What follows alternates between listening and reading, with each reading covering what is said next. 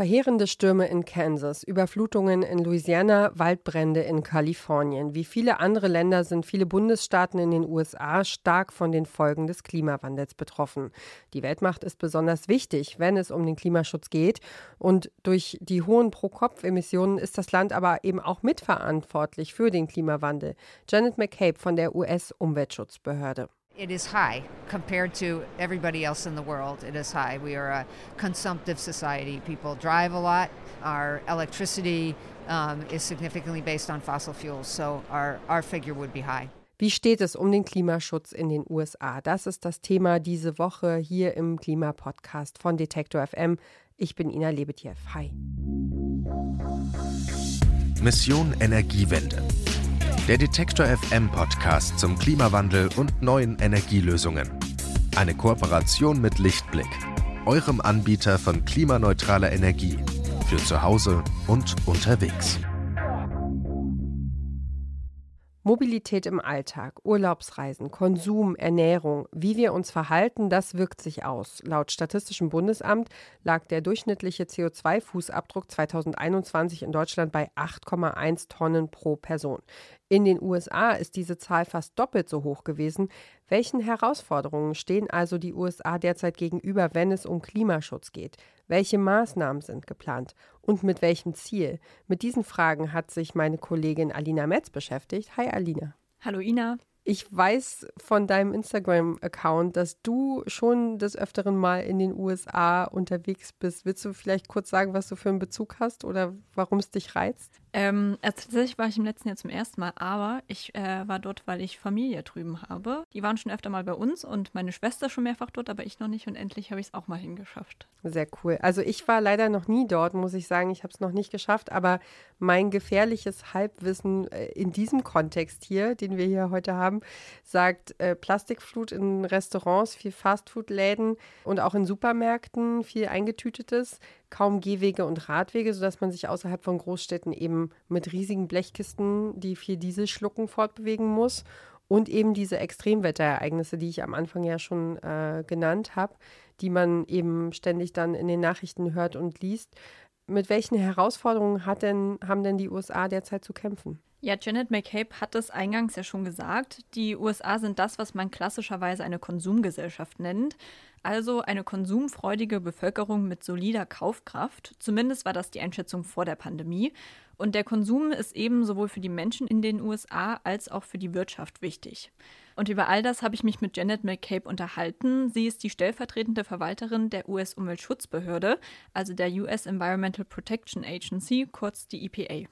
So, in terms of how people in the United States are experiencing climate change, probably one of the, the most dramatic is wildfires. So, um, in the western part of the country, our wildfire season is lengthening. It kind of is always wildfire season. Um, some years far worse than others, but millions and millions and millions of acres burning and at great danger to people's lives and safety and breathing um, but also a lot of property damage. And hard to imagine things more scary than being in a in a fire. So, and of course, uh, pulling down the the trees and the and the plants that we need to sequester carbon. Zu den Waldbränden, die also Bäume und Pflanzen zerstören, die wichtig sind, um CO2 zu binden, kommen Überflutungen im Land durch Flüsse oder in Küstengegenden. Im schlimmsten Fall wechseln sich die Extremwetter sogar ab, sodass die Menschen mit Bränden und Überflutungen konfrontiert sind. Aber der Klimawandel, der macht sich auch bemerkbar, wenn es um die Biodiversität geht. Janet McCabe lebt im Bundesstaat Indiana und hat mir erzählt, was sie dort alltäglich beobachtet. I'm seeing bird species that I have never seen before, or I'm not seeing bird species, or people in the agricultural community, the kinds of apple trees that grow in Indiana are, are and across the country, of course, are shifting as species move out that need colder temperatures and move up that can survive in the warmer temperatures. Nun sind ja vor allem Treibhausgasemissionen, allen voran CO2-Ausstöße mitverantwortlich für den Klimawandel und da stehen die USA nicht besonders gut da. Ich habe es am Anfang schon gesagt, die Pro-Kopf-Emissionen sind fast doppelt so hoch wie beispielsweise in Deutschland. Bei uns liegen die CO2-Emissionen bei 8 Tonnen pro Person. In den USA sind es hingegen 14,2 Tonnen. Dem Statistischen Bundesamt zufolge gehören die USA nach Australien, Kanada und Saudi-Arabien zu den Ländern, die die höchsten Zahlen aufweisen. Welche Gründe gibt es denn dafür? Ja, in unseren CO2-Fußabdruck spielen verschiedene Faktoren rein. Also da gehören Wohnen, Strom, Mobilität, Ernährung und Konsum. All solche Dinge gehören da dazu. Und da stehen die USA schlechter da als wir. Also was ich damit meine, die Menschen in den USA konsumieren mehr, die Waren und Dienstleistungen, die sie ordern, verbrauchen verhältnismäßig viele Ressourcen. Und das hat verschiedene Gründe, meint Janet McCabe. Well, I think um, in the United States, um, we're a relatively wealthy country. Um, so people have large homes. Many, many people do, not everybody, but uh, there's a lot of space. So that means more heating. Um, we're a consumptive society, and so that means we're producing more waste. All of those things contribute to uh, a high household carbon footprint. Ja, also als ich ähm, so darüber nachgedacht habe, sind mir diese Aufräumformate, ähm, also so Fernsehformate oder auf so Pla Videoplattformen quasi wie Netflix oder so äh, in den Sinn gekommen. Hast du sowas schon mal geguckt? Tatsächlich nicht. Also dieser ganze Hype rund um Marie Kondo, irgendwie hat es mich immer in den Fingern gejuckt, aber am Ende habe ich es nie geöffnet. Ich, ich muss zugeben, also Ah, das ist so ein bisschen, es hat, es hat eine krasse Faszination, muss ich sagen. Also ich habe mir das viel angeguckt, ehrlich gesagt. Also ich äh, mag auch so ähm, Formate, wo man Ordnung schafft, also so Minimalismus-Gedöns. Aber das war schon sehr, sehr beeindruckend, auch im negativen Sinne. Also ich glaube, das sind ja nicht mal extreme Fälle. Also nicht, nicht immer, also bei Marie Kondo zum Beispiel, ähm, sind das einfach Leute mit großen Häusern. Also wenn man sich da die Dimensionen so anguckt im Vergleich, so diese krassen, begehbaren Kleiderschränke, wenn du dir jetzt mal überlegst, bei uns irgendwie kriegst du als Teenie einen Schrank mit zwei Schranktüren und dann sind noch drei Schubladen unten dran und dann aus die Maus und da ist halt ja, geht man im Kleiderschrank eben einmal die Runde rum. Und das, also es ist total beeindruckend für mich, äh, wie viel äh, wie groß da alles ist. Also die Häuser an sich, ja, wie viele Zimmer die haben, wie viele Schlafzimmer, wie viele begehbare Kleiderschränke, dann die Größen der Küchen. Ja, mhm. also wenn ich mir angucke, ne, äh, wir haben unsere Küche einbauen lassen oder, oder planen lassen und haben dann gesagt bekommen, ja, äh, wie viel soll es denn werden? Und da haben wir gesagt, naja, es gibt ja nur eine Wand, also ja. dann machen wir die Wand doch voll und das war's. Also, und das fand ich sehr, sehr spannend zu sehen, wie da sozusagen diese ist ja auch viel ums Eck und diese Counter in der Mitte und also ist ja richtig eine Küchenkultur, die es in den USA gibt, die ganz anders ist als bei uns oder die dann rübergeschwappt ist irgendwann. Und ich habe nochmal nachgeguckt, es hat mich nämlich auch in den Fingern gejuckt und ich war neugierig. Also es gibt ja diese Zahl, die schwirrt ja seit Jahren herum. Es hat mal jemand ausgerechnet, dass wir in Europa, in europäischen Haushalten so ungefähr 10.000 Dinge besitzen. Also wahrscheinlich für so einen Single-Haushalt, für eine normale Person oder so. Und in den USA ist das etwa dreimal so viel. Also, ne, da denke man an Tupperdosen, Kleidungsstücke, Kosmetik, ähm, ja, alles Kinderspielzeug, die Garagen voll bis oben hin mit irgendwelchen Sachen, die gerade nicht gebraucht werden. Den Stauraum hat in Deutschland gar nicht jeder so parat, ne? Also Nee, ich glaube auch nicht. Also Tupperdosen haben wir auch viele, aber ich glaube, abgesehen davon, ähm, ja, wird dann vielleicht doch eher mal aussortiert bei uns, könnte ich mir auch vorstellen. Oder halt wirklich von vornherein nicht so viel geholt, weil halt einfach der Platz nicht da ist. Ja, also genau, viel, viel Raum will auch groß gefüllt werden, ne? Das stimmt, ja. Ja, also finde ich auf jeden Fall eine, eine spann also ein spannendes Modell oder einen spannenden Unterschied eben zu sehen, dass es einfach eine völlig andere Lebensweise ist und dass man die Welt eben so mit völlig anderen Augen sehen kann. Auf jeden Fall. Äh, spannend auf jeden Fall. Das Problem ist ja nur, dass das halt in dem Moment äh, schlecht fürs Klima ist, diese Konsumgesellschaft. Aber da muss man sagen, die Regierung unter US-Präsident Joe Biden ist sich dieser Umstände bewusst und äh, setzt da jetzt aktuell konkrete Ziele, um dem entgegenzuwirken. Okay, dann erzähl doch mal, welche Ziele sind das? Die US-Regierung plant, bis 2030 die Treibhausgase um 50 bis 52 Prozent zu reduzieren im Vergleich zu 2005. Und der Heinrich-Böll-Stiftung zufolge sind sich ExpertInnen aber uneinig, wie realistisch dieses Ziel ist. Joe Biden ist da aber zuversichtlich, wie er im vergangenen Jahr auf der COP27 gesagt hat.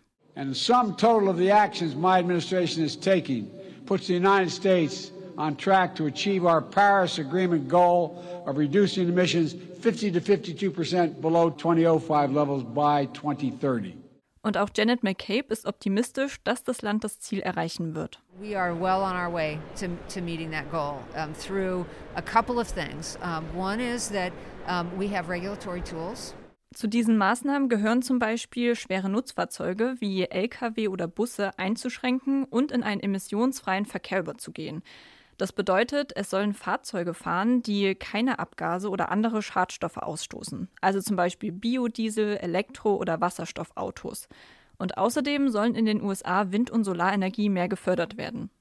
But the other very, very exciting thing that we have going on in the U.S. that we didn't have a couple of years ago are these significant financial investments through two major pieces of legislation that the President worked with the U.S. Congress to pass. Zu den von dir genannten Maßnahmen kommen ja jetzt noch zwei Gesetze, die verabschiedet wurden. Erklär mal, was hat es damit auf sich? Ja, beide Gesetze ermöglichen Investitionen, die für Projekte zum Klimaschutz genutzt werden sollen. Als erstes gibt es das sogenannte Zwei-Parteien-Infrastrukturgesetz, das Bipartisan Infrastructure Law. Das ist im November 2021 verabschiedet worden und genehmigt bis zu 108 Milliarden US-Dollar für den öffentlichen Verkehr. Und die sollen vor allem dafür genutzt werden, die Infrastruktur zu verbessern. Verkehrsmittel sicherer, moderner und klimafreundlicher zu machen. Und dann gibt es als zweites noch den Inflation Reduction Act, kurz genannt den IRA. The Inflation Reduction Act is also the most significant investment ever in climate change. Ever. Der IRA wird von Joe Biden und vielen anderen als das bedeutendste Gesetz in der Klimaschutzgeschichte der USA bezeichnet. Okay, und warum ist das so eine große Sache? Ja, insgesamt werden mehr als 700 Milliarden US-Dollar investiert. Mit dem IRA sollen die lokale Wirtschaft angekurbelt und finanzielle Anreize für Projekte gegeben werden. It's because it puts so much, just billions and billions of dollars into the system to jumpstart what the private sector is doing and needs to do more of, and what lo local economies are doing and need to do more of. Um, so you do need to jumpstart some of those things. Some of the types of projects that can be so significant in terms of uh, emissions reductions and making our cities more resilient don't have an, an obvious private financer right now, and they need these incentives. So that's what this law will do. Eine kurze Unterbrechung für unseren Werbepartner. Euer Laptop läuft mit 100% Ökostrom, eure Heizung mit klimaneutraler Wärme, in der Garage lädt euer Auto und auf dem Dach erzeugt ihr euren eigenen Solarstrom. Klingt nach Zukunftsmusik, ist aber jetzt schon leicht zu haben. Bei Lichtblick bekommt ihr alles, was ihr für einen klimaneutralen Lebensstil braucht. Jetzt einfach wechseln zu Deutschlands größtem Ökostromanbieter. Das Gesetz, das ist im August 2022 beschlossen worden. Die meisten Bestimmungen sind zum 1. Januar dieses Jahres in Kraft getreten. Das Hauptziel ist es, den Übergang zu einer sauberen Energiewirtschaft zu beschleunigen und erneuerbare Energien zu fördern. Mehr als die Hälfte des Geldes soll dafür innerhalb der nächsten zehn Jahre in Projekte für Energie- und Klimaschutztechnologien fließen. Erreicht werden soll das mit Hilfe von Tax Credits, also mit Steuererleichterungen oder Gutschriften, die dann diese Technologien bezuschussen sollen. Bedeutet also, wer in den USA in Zukunft in nachhaltige Technologien investiert, muss am Ende weniger Steuern zahlen. Ja, und kannst du da jetzt konkrete Beispiele geben? So soll es zum Beispiel Subventionen geben, wenn man bei sich zu Hause Solarpanels einbaut und es sind Steueranreize für den Kauf von Elektroautos geplant. In Unternehmen soll die Nutzung von Wasserstoff gefördert werden und dann wird aber auch zum Beispiel die EPA, also die US-Umweltschutzbehörde, finanziell unterstützt. Allein 27 Milliarden US-Dollar sind für den sogenannten Greenhouse Gas Reduction Fund bestimmt. Das Geld, das soll in lokale Projekte investiert werden, zum Beispiel für Wohngebäude, sodass die energieeffizienter werden. Außerdem können Großstädte finanziell unterstützt werden, wenn sie zum Beispiel Hafengegenden umweltfreundlicher gestalten, sodass AnwohnerInnen in der Nähe nicht unter Luftverschmutzungen oder ähnlichem leiden. Und genau wie das Zwei-Parteien-Infrastrukturgesetz soll auch der Inflation Reduction Act die Verkehrswende voranbringen. Um, we have a lot of money going into heavy duty transportation. Um, uh, American school buses are the way that that the vast majority of our children get to school. Um, these fleets of yellow school buses um, all over the country. Many of the, those buses are old. They're old diesel engines because they run them for years. And there's uh, money to for school districts to uh, scrap those old diesel buses and invest in new electric or very, very clean buses. So, um, very uh, dramatic impacts in communities um, that people can see in their neighborhoods. Für Janet McCabe ist deshalb klar, Diese Gesetze können aktiv zum Klimaschutz beitragen, auch wenn es sich auf den ersten Blick um reine Investitionsprogramme handelt. Denn nun kann in Technologien investiert werden, die es schon länger gibt, die bisher aber noch nicht ausgebaut worden sind, weil das Geld einfach gefehlt hat. When you bring an entire country's worth of people with ideas and plans and opportunities to spend this money to the table, you're just going to have an amazing, just a plethora of ideas that will get some attention, can get shared from one place to another because nobody has time to reinvent any wheels here. So if somebody has a good idea, then let's share it and have other people repeat it. Der Klimaschutz in den USA hatte ja unter Ex-Präsident Donald Trump gelitten. Joe Biden hatte dann zu seinem Amtsantritt im November 2020 den Kampf gegen die Klimakrise zu einer Priorität erklärt. Und auf einem virtuellen Klimagipfel im April 2021 hat er dann auch die Klimaziele der USA vorgestellt. Ich hatte damals mit Claudia Kempfert gesprochen. Sie ist Professorin für Energie, Ökonomie und Nachhaltigkeit am Deutschen Institut für Wirtschaftsforschung in Berlin. Und sie sprach vor zwei Jahren von einem Moment der Zuversicht ich zitiere, wir haben zum ersten Mal die Chance auf einen echten Wandel und das Erreichen der Ziele des Pariser Klimaabkommens. Und sie hat auch eingeschätzt, es ist nach langer Zeit ein Hoffnungsschimmer in Richtung internationaler Klimaschutz, den wir jahrzehntelang ersehnt haben. Insofern lieber spät als nie. Zitat Ende. Also das hat sie auch wörtlich so gesagt. Und diese Aussicht auf Millionen gut bezahlter Jobs, die Joe Biden da gegeben hat, ähm, damit habe er eine neue Zeitdimension angetreten und mache ernst mit dem Klimaschutz. Ich zitiere nochmal, er hat ein umfassendes Programm angekündigt, er will den Ausbau der erneuerbaren Energien massiv beschleunigen und steckt auch Geld in Infrastrukturprojekte, du hast es ja eben gesagt, also genau richtig, was er macht. Und ich finde es auch klug, dass er über Arbeitsplatzeffekte, über Jobplätze argumentiert, weil die Menschen dort müssen ja überzeugt werden, das Richtige zu tun. Zitat Ende von Claudia Kempfert, äh, von dem, was sie gesagt hat. Ja, also das, das wurde schon, schon äh, beobachtet und, und äh, als, eine, als positives Signal gesehen und als eine große Veränderung würde ich daraus ziehen. Was hast du denn bei deiner Recherche für einen Eindruck gewonnen? Ist die US-Politik jetzt auf dem richtigen Weg, wenn es um den Schutz des Klimas geht? Also da hat sich mit Bidens Amtsantritt auf jeden Fall einiges wieder verbessert. Angefangen damit, dass er eben dem Pariser Klimaabkommen wieder beigetreten ist und den Klimaschutz als Priorität eingeordnet hat. Und mit den Gesetzen, die wir gerade besprochen haben, zeigt die Regierung ja auch, dass da einiges passiert. Dennoch gibt es ein Projekt, das Biden zuletzt genehmigt hat, das für viel Aufsehen gesorgt hat, und zwar das Willow-Projekt. Ja, das habe ich auch mitbekommen. Da geht es um neue Ölbohrungen in Alaska. Kannst du ein bisschen mehr darüber erzählen? Ja klar, das, äh, das Projekt, das ist im März genehmigt worden und erlaubt dem Energiekonzern ConocoPhillips im Norden Alaskas nach Öl zu bohren. Insgesamt sollen in dem Gebiet rund 600 Millionen Barrel Öl vorhanden sein. Das Projekt steht aber aus verschiedenen Gründen in der Kritik. Dazu gehört zum Beispiel, dass mit dem Öl sowieso nur gut ein Prozent des aktuellen Verbrauchs in den USA gedeckt werden könnte. Und ein anderer Grund ist, dass Joe Biden in seiner Wahlkampfkampagne 2020 eigentlich versprochen hatte, dass keine weiteren Öl- und Gasbohrungen auf staatlichem Boden stattfinden sollten. In einem TV-Duell mit Donald Trump hat er damals davon gesprochen, das Land müsse sich von der Ölversorgung wegbewegen. A transition from the oil industry, yes, because the oil industry pollutes significantly because it has to be replaced by renewable energy over time. And I'd stop giving to the oil industry, I'd stop giving them federal subsidies. An dieser Stelle muss man jedoch sagen, dass Biden trotz dieser Aussage nicht viel anderes übrig blieb, als das Projekt am Ende durchzuwinken. Denn das Projekt wurde 2020 schon einmal von Trump genehmigt und ConocoPhillips hat seit mehr als 25 Jahren Rechte zum Abbau in der Region. Dadurch konnte das Unternehmen Verträge vorweisen, die aufgrund der Rechtslage nicht mehr anzufechten waren. Biden hat sein Wahlversprechen mit der finalen Genehmigung also gebrochen, hat aber auch die Zahl der Bohrfelder von fünf auf drei am Ende reduziert. Wie geht es denn da jetzt weiter? Was, wann soll es da losgehen konkret? Ja, das ist bisher unklar. Theoretisch könnte es direkt mit dem Bau losgehen, weil das Ganze ist ja genehmigt. Aber der Aufschrei, der ist so groß, dass in den kommenden Monaten immer noch mit vielen juristischen Anfechtungen gerechnet wird. Es sind bis jetzt schon mehr als eine Million Briefe im Weißen Haus eingegangen und die kommen vor allem von KlimaschützerInnen und aber auch von Mitgliedern indigener Gemeinschaften, die in den Gebieten wohnen. Okay, kannst du noch mal so ein bisschen anreißen, welche Folgen das Willow-Projekt für die Umwelt und fürs Klima hätte?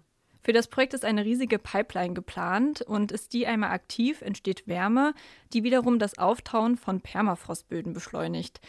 Dazu kommt, dass unter anderem in Naturschutzgebieten gebaut und gebohrt werden soll. Und dann dürfen wir nicht vergessen, wie viel CO2 dabei ausgestoßen wird, nämlich unfassbar viel. Nach Schätzungen der US-Regierung sind das über die geplante Laufzeit von 30 Jahren rund 260 Millionen Tonnen CO2.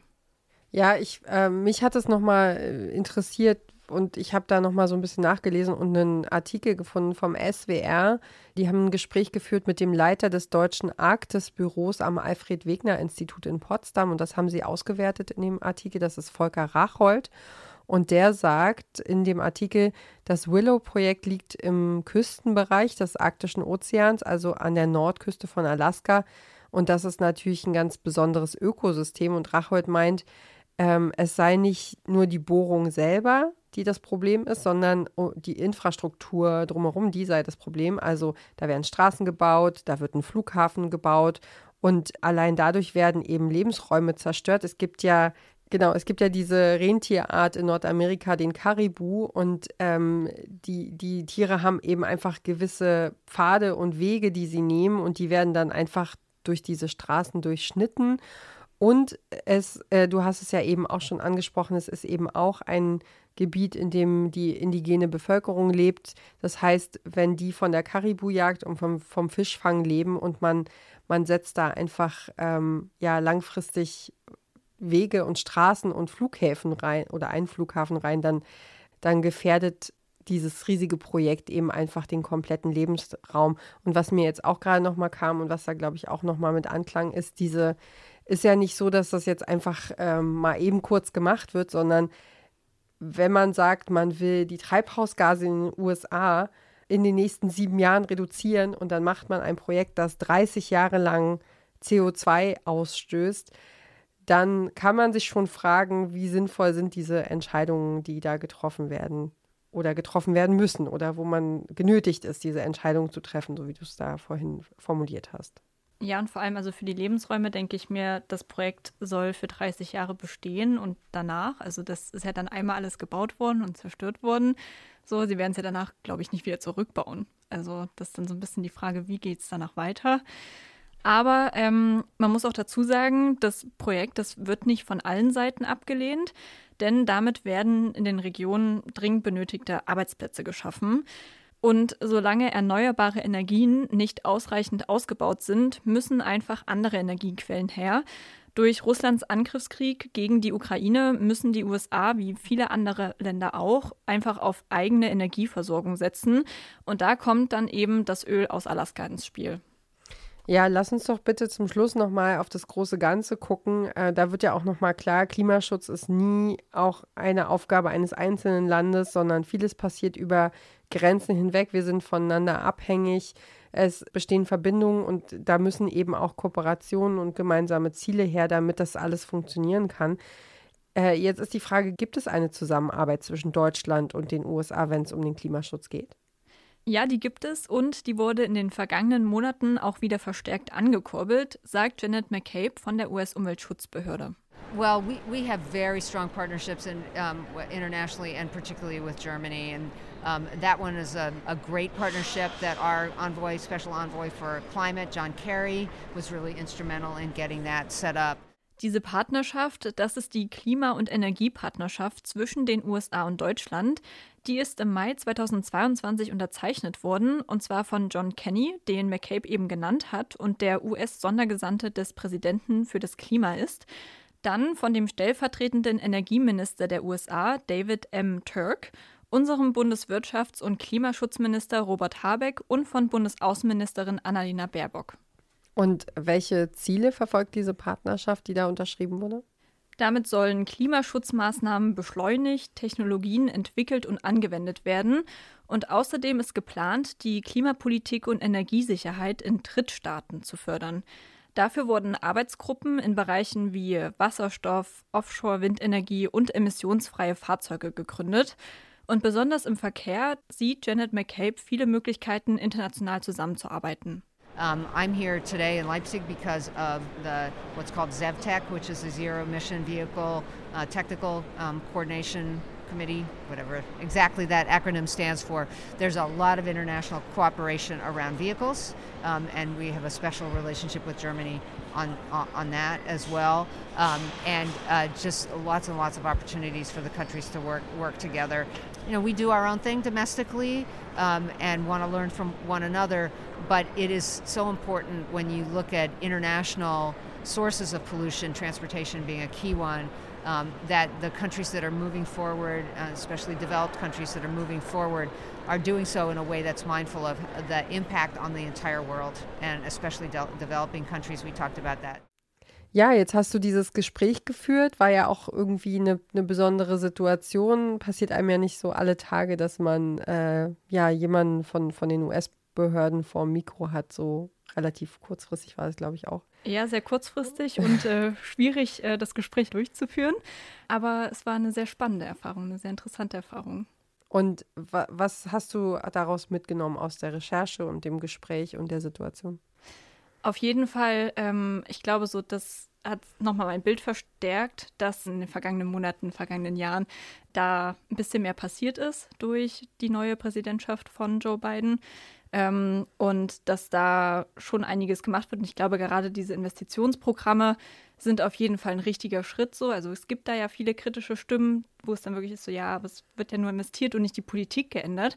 Ich glaube aber, dass die Investition auf jeden Fall wichtig ist, weil, wie das ja auch Janet McCabe bestätigt hat, im Endeffekt hängt viel von Geld ab. Und ähm, es ist ja gut, dass das Geld erstmal da ist, um dann Programme und Projekte zu fördern, ähm, die halt nachhaltige Energie und äh, einen guten Verkehr und, oder nachhaltigen emissionsfreien Verkehr unterstützen. Deswegen glaube ich schon, dass es sehr wichtig ist. Ähm, ich könnte mir aber auch vorstellen, dass da politisch doch noch ein bisschen mehr passieren muss.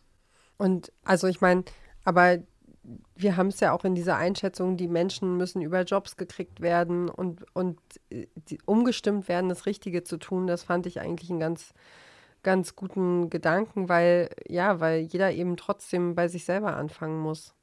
Ja, das stimmt. Vielleicht sind dann auch mh, mm, solche Projekte, also vielleicht motivieren sie einen, dann privat auch irgendwie da mitzuhelfen, dass man so ist, okay, bei mir wird jetzt der Schulbus vor der Haustür umgebaut, mit dem meine Kinder täglich zur Schule fahren. So, vielleicht ist man dann eher gewillt, irgendwie mitzuarbeiten und dann drüber nachzudenken und nimmt das vielleicht mit in die eigenen vier Wände. Das wäre, glaube ich, ganz gut. Ja, ich glaube, also wenn man sich mal überlegt, wie viele Schulbusse in den USA, also es sind ja diese riesigen gelben äh, ich glaube, ich, glaub, ich habe mal eine Doku gesehen, wo jemand so einen so Bus gekauft hat und den umgebaut hat als, als Van, als, äh, damit man damit durch die Lande reisen kann, also wo sie sich da Betten reingebaut haben und so.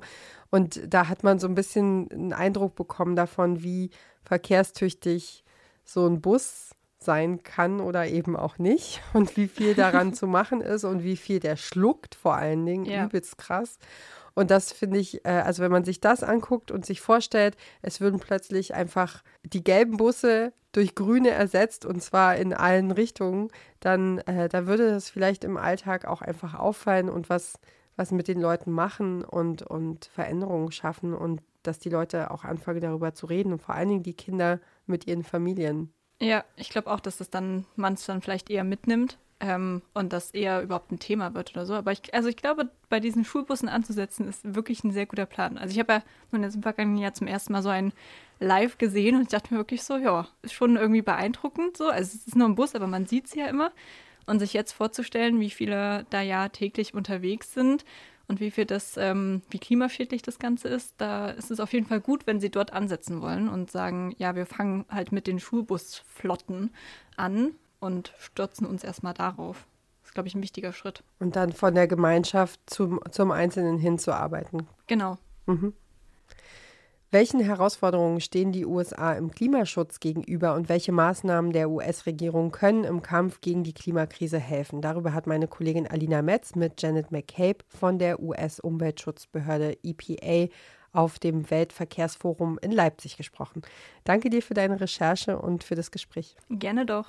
Und damit war es das auch schon wieder mit Mission Energiewende für diese Woche. Wenn ihr Ideen, Anregungen oder Feedback für uns habt, dann schreibt uns gerne eine Mail an klima.detektor.fm. Und wenn ihr keine Folge von uns verpassen wollt, dann abonniert doch gerne diesen Podcast überall da, wo ihr eben auch sonst gerne Podcasts hört und unterwegs seid. Und sagt gern weiter, wenn euch gefällt, was wir hier machen. Ich bin Ina Lebetjew und sage erstmal vielen Dank fürs Zuhören für heute und ciao bis zur nächsten Woche. Macht's gut. Mission Energiewende. Der Detektor FM Podcast zum Klimawandel und neuen Energielösungen. Eine Kooperation mit Lichtblick, eurem Anbieter von klimaneutraler Energie für zu Hause und unterwegs.